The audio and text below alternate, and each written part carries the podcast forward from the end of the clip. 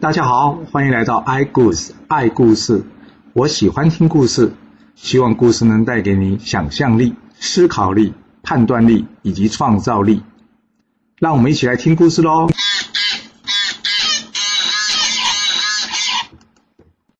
上次我们说到呢，重耳再次展开流亡了。那他要去哪个国家呢？他问大家了：“哎，我们要去，总有个地方先去吧。”那大家告诉他了：“前面就是曹国了，不然我们先去曹国吧。”这曹国的国君呢，曹共公是一个不管政事、每天游玩的人，加上他的身边呢都是一帮小人，还有一些什么街上的混混。他一听到重耳要来曹国，觉得哎呦好麻烦哦，决定呢把这重耳给赶走。这时候啊，他底下有个大臣叫做西富基的，跟他说啊：“主公不可以啊，这重耳跟我们曹国呢本是同姓，都是姓姬啊，他现在落魄路过，我们应该要礼遇他。”不应该赶他走的。曹共公说：“哎呦，现在这些落难的公子啊，堕入过江之鲫，若是每个都要招待礼遇，我曹国哪有那么多钱呐？”西夫吉接着说：“啊，可是这重耳并非一般之人呐，我听说他重瞳骈斜，是个大富大贵的相貌啊。什么是重瞳啊？就是眼睛呢有两个瞳孔，而骈斜呢，就是他的肋骨啊长得很近，看起来像是一大块骨头。”那曹共公一听，哟，长得这么特别啊，那倒是要接待一下。其实这曹共公啊，并不是真心想要接待重耳的。怎么样？他其实是抱着来看动物奇观的心态的。他叫人呢，随便让这重耳先到公馆去休息，也不找人招待，更别说应该有的礼节啊，全部都没有。那重耳一觉奇怪了，你竟然要让我进来，又不招待我，哇，他很生气啊，吃不下饭。就在这时候呢，公馆里的人问重耳说：“哎，要不要帮你放洗澡水啊？”重耳想一想，哎呀，这一路过来全身都是灰，洗洗澡也好，看看呢能不能洗掉这些霉气，换个心情吧。于是他请公馆里的人呢帮他准备一些洗澡水。而正当重耳呢脱下衣服准备去洗澡的时候，这曹公公呢带着一群人呢冲进这个浴室来看重耳。哇，这大概是第一版偷看人家洗澡还被记录在历史的吧？这重耳还没搞清楚到底怎么回事啊！倒是一旁随行的大臣呢，听到一些声音，担心重耳会有危险啊，赶快冲过来看出了什么事情啊！接着，只见到曹公公一行人呢，嬉嬉闹闹的离开了。这一行人呢，边走还边说着：“哎，真的是偏邪！哎呀，这辈子都没看过啊！”哇，这句话听得重耳跟大臣们呢，气得半死。还有这样的人呢，男生跑来偷看男生洗澡的，而且呢，只是为了看他是不是偏邪。这原先劝曹公公好好招待重耳的大臣呢，西附基，听到自己主公呢干了这种荒唐的行为，哇，真是不知道如何是好。早知道就按主公说的，不要招待重耳好了。他回家之后呢，把曹公公离谱的行径呢告诉他老婆吕氏。那吕氏一听说，我刚刚在城外采桑的时候呢，刚刚好看到重耳跟他君臣呢车驾经过，虽然没有看到重耳本人，但是从他随行的人员来看呢。个个相貌都是英雄豪杰，想必这重耳一定也不是个平凡之人。所谓有其君必有其臣啊，反过来说也是一样的。这重耳若是有朝一日可以回到晋国成为国君，我看曹国恐怕就危险了。这主公既然不听你的话，我想我们可以自己准备些东西送过去给重耳君臣，以表示我们的友好之意。人家说啊，交朋友呢要在他飞黄腾达之前比较容易。要不这样，你赶快去吧。西夫基一想，嗯，有道理，所以呢，立刻准备了一些好酒好菜，并且呢，用上好的玉器装饰这些餐点呢，去见这重耳。重耳在洗完澡之后，哎，肚子还真的有点饿了。这时候听到曹国的大夫西夫基准备了一些食物来求见，他觉得有点莫名其妙啊，奇怪了，该不会又是干什么奇怪的事吧？不过呢，既然已经来求见了嘛，礼貌上还是得让他进来的。于是呢，他请人让西附基进来。这西附基呢，向重耳介绍自己，并且为自己国君无礼致歉。之后，请重耳用餐。重耳用完餐之后呢，西附基告诉重耳，这玉器呢是要送给他的。重耳一听，哎，怎么可以这样呢？我路过贵国，打扰你们，能有个地方住，还能饱餐一顿就很满足了，怎么还能收你这么贵重的礼物呢？西附基说：“哎呀。”这是我一点心意，你就不要推辞了。你这一路上呢要用钱的地方可能还有很多呢，这东西你就先收下吧。但是不管西夫基怎么说呢，从而坚持不能收这么贵重的礼物。他谢谢西夫基说：“你的恩情我一定会记得的。若是有朝一日我能返回晋国当上国君，我一定会报答您的。”西夫基说：“哎呀，不要说报答不报答，这东西你就收下吧。”但是重耳呢，坚持就是不收。西夫基一看，哇，这重耳坚持不收礼物了，好吧，他也就不勉强了。离开之后呢，西夫基感叹道：“哎呀，这重耳虽然没钱，却也没有贪图我的财物。像这样有志向的人，我的主公竟然去得罪他，啊，曹国将来真的是危险了。”隔了天，冲了一行人呢离开曹国，没有意外。来送行的呢，只有这位西夫基。这西夫基呢，一路送他们出城，十里之后呢，才回去了。离开曹国之后，从了一行人前往宋国。之前不是有说吗？胡衍认得这宋国的司马公孙固啊，所以这胡衍呢，先行一步到宋国去见这司马公孙固。公孙固告诉胡衍，宋襄公向来对贤能的人非常友善，但是因为之前呢，与楚国大战受了伤。现在恐怕没有办法亲自来迎接，他在宋襄公的指示下呢，代表宋襄公用国君的礼仪呢去接待这重耳。隔天，重耳一行人再次谢谢宋襄公的招待后呢，准备离开宋国。而这时，宋襄公请这公孙固问一下重耳，他们在齐国的时候，齐桓公是如何招待他们的？这胡衍呢，将齐桓公对待他们的事情呢，如实的向公孙固说了一遍。宋襄公听完之后想，嗯。重耳在齐国已经娶亲了，那我就不帮他再找一个老婆了。不过这马匹倒是没有问题的，所以呢，他也学着齐桓公啊，送重耳一行人呢，每人呢一匹宝马，还有一些财物。重耳非常感谢宋襄公的好意啊，于是，在宋国又多留了几天。而这段时间呢，胡衍向这公孙固打听啊，他知道宋襄公的身体状况恐怕是不会康复了。他问公孙固说。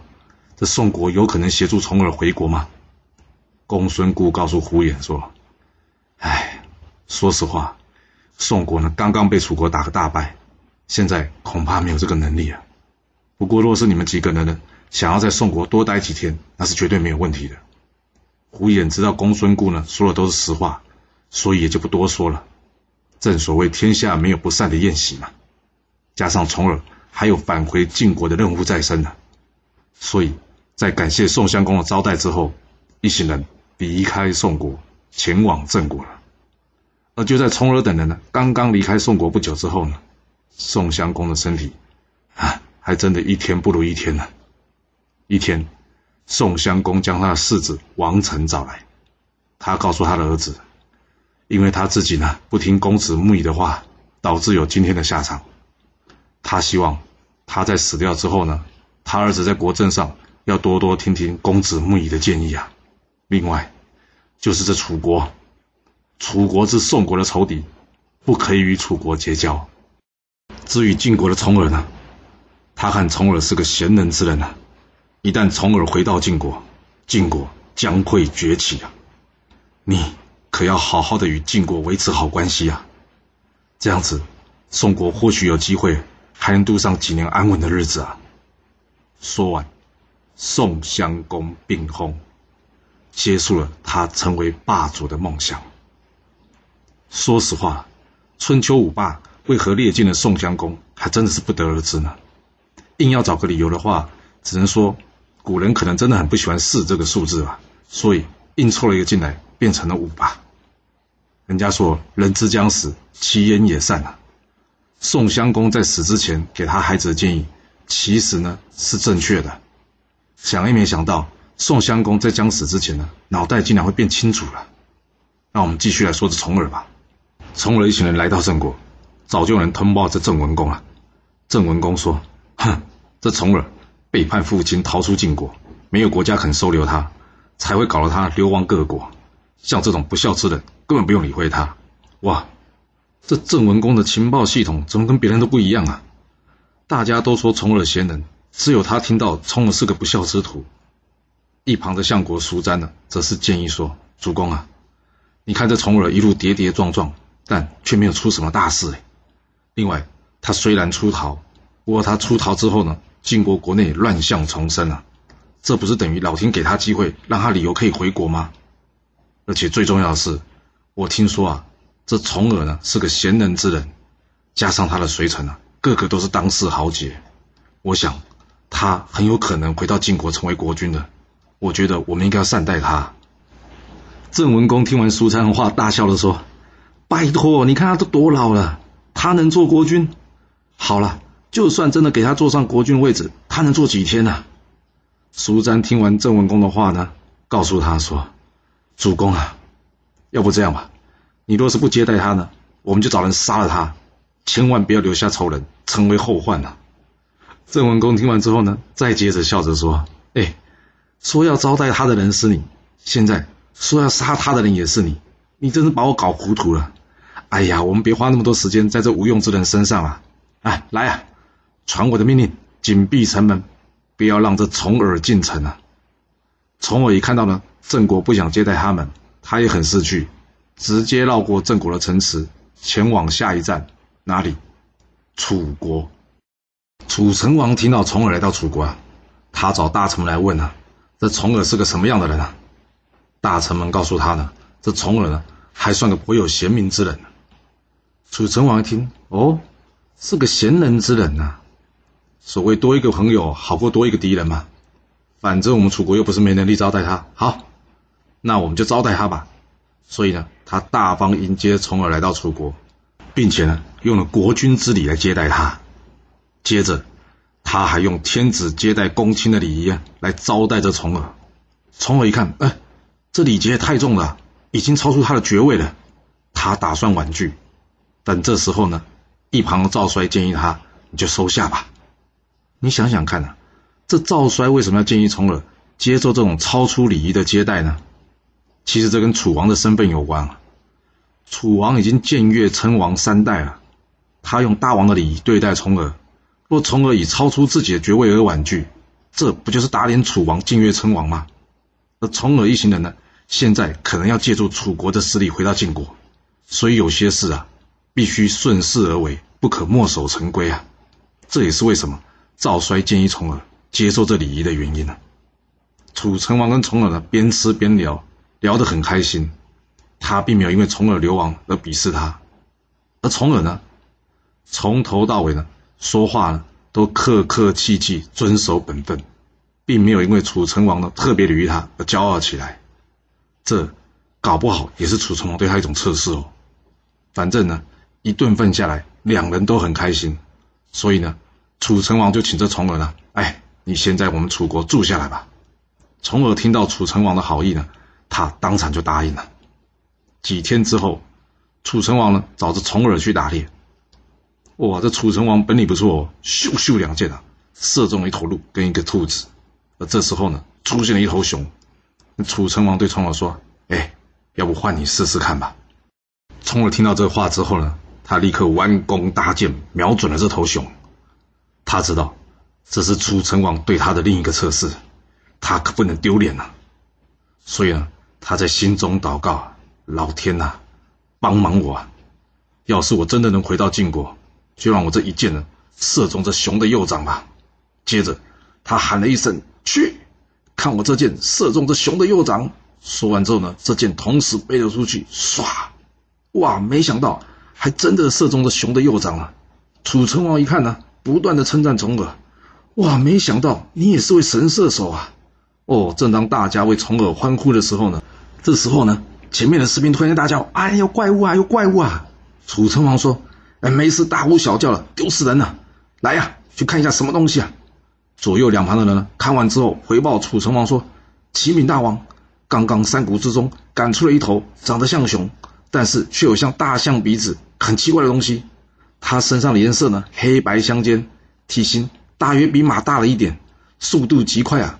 士兵们的刀剑伤不了他，连战车车轮呢，包袱上的铁都被他吃掉了，所以士兵们才会在那边喧闹，不知道这是什么怪物啊！”楚成王一听，回头对重耳说：“哎，公子啊，你在中原的时间较长，你有听过这种东西吗？”重耳想一想，回头看看赵衰。赵衰说：“我知道，这并不是什么妖怪啊，这头野兽呢，名叫做墨。赵衰说的是真的还是假的？我只知道呢，这马来貘的确是黑白相间的。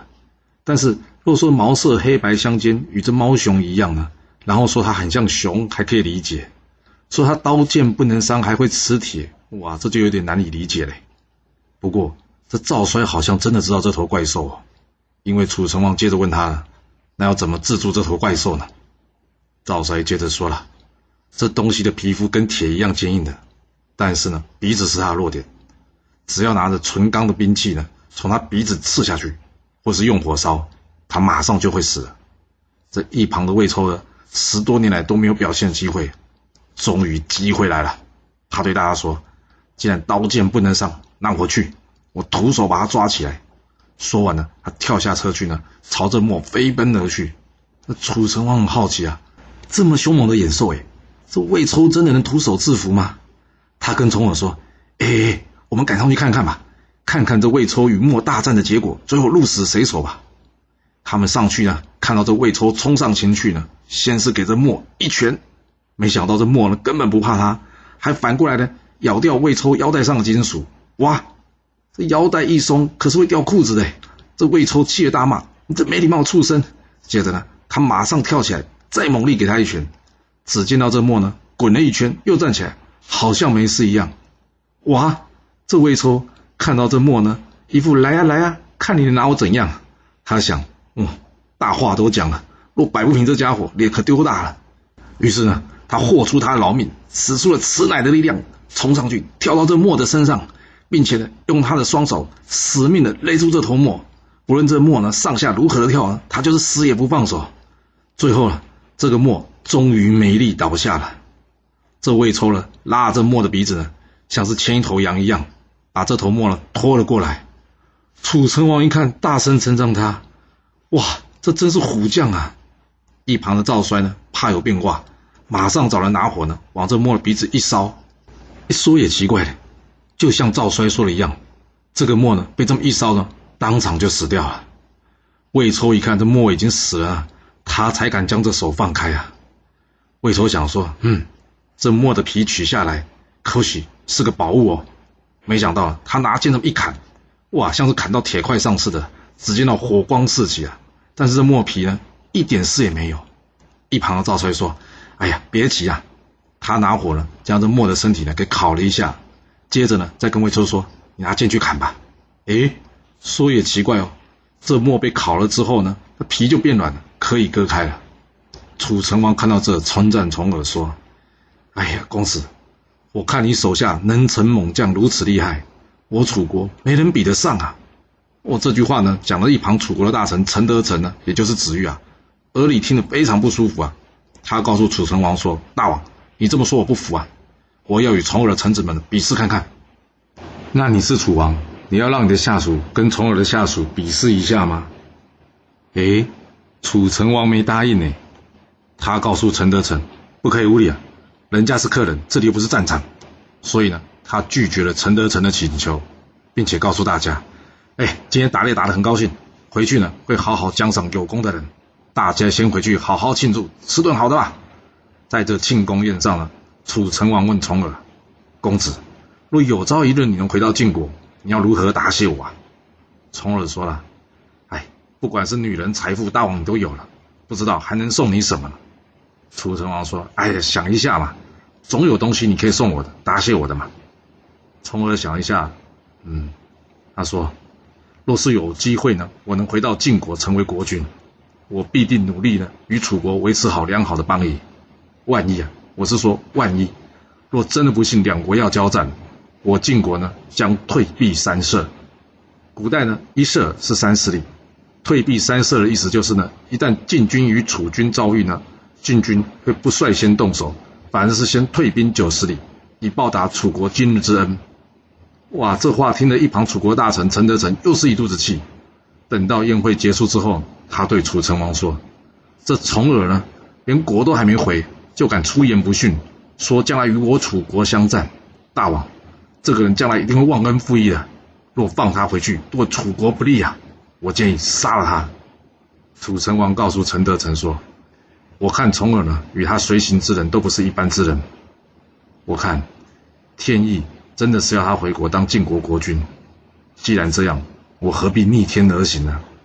而且你也别担心啊，你看他年纪大了，他当国君能当多久呢？陈德成接着说：“大王，不要心慈手软呐，要不这样，你不杀他，就把他的臣子都留下来。”楚成王笑着说：“ 留下来，他们会为我所用吗？不会啦。那不会的话，留下来做什么呢？只是留下仇恨而已。我知道你是为楚国好，不过这件事就算了啦。我既然已经决定了要善待重耳，就没有必要与他结仇了。这件事就这么定了，别再说了。”重耳真的像楚成王说的一样，天命所归，能回到晋国当国君吗？这还得看看他的弟弟晋惠公夷吾怎么做，你说是吧？晋惠公十四年，这晋惠公生了重病无法上朝，交接的问题呢开始浮上台面了。他的儿子世子羽，像我们之前说的，还在这秦国当人质啊。世子羽听到这消息之后，心里想：哎呀！要是我爸爸死了，我人在秦国，朝中并没有大臣能为我说话。若大臣们要改立其他公子，那我不就是要老死在秦国了吗？加上这秦国才刚刚灭我外祖父的梁国，根本就没把我放在眼里嘛，怎么可能会协助我回国呢？看样子我得想办法逃回去了。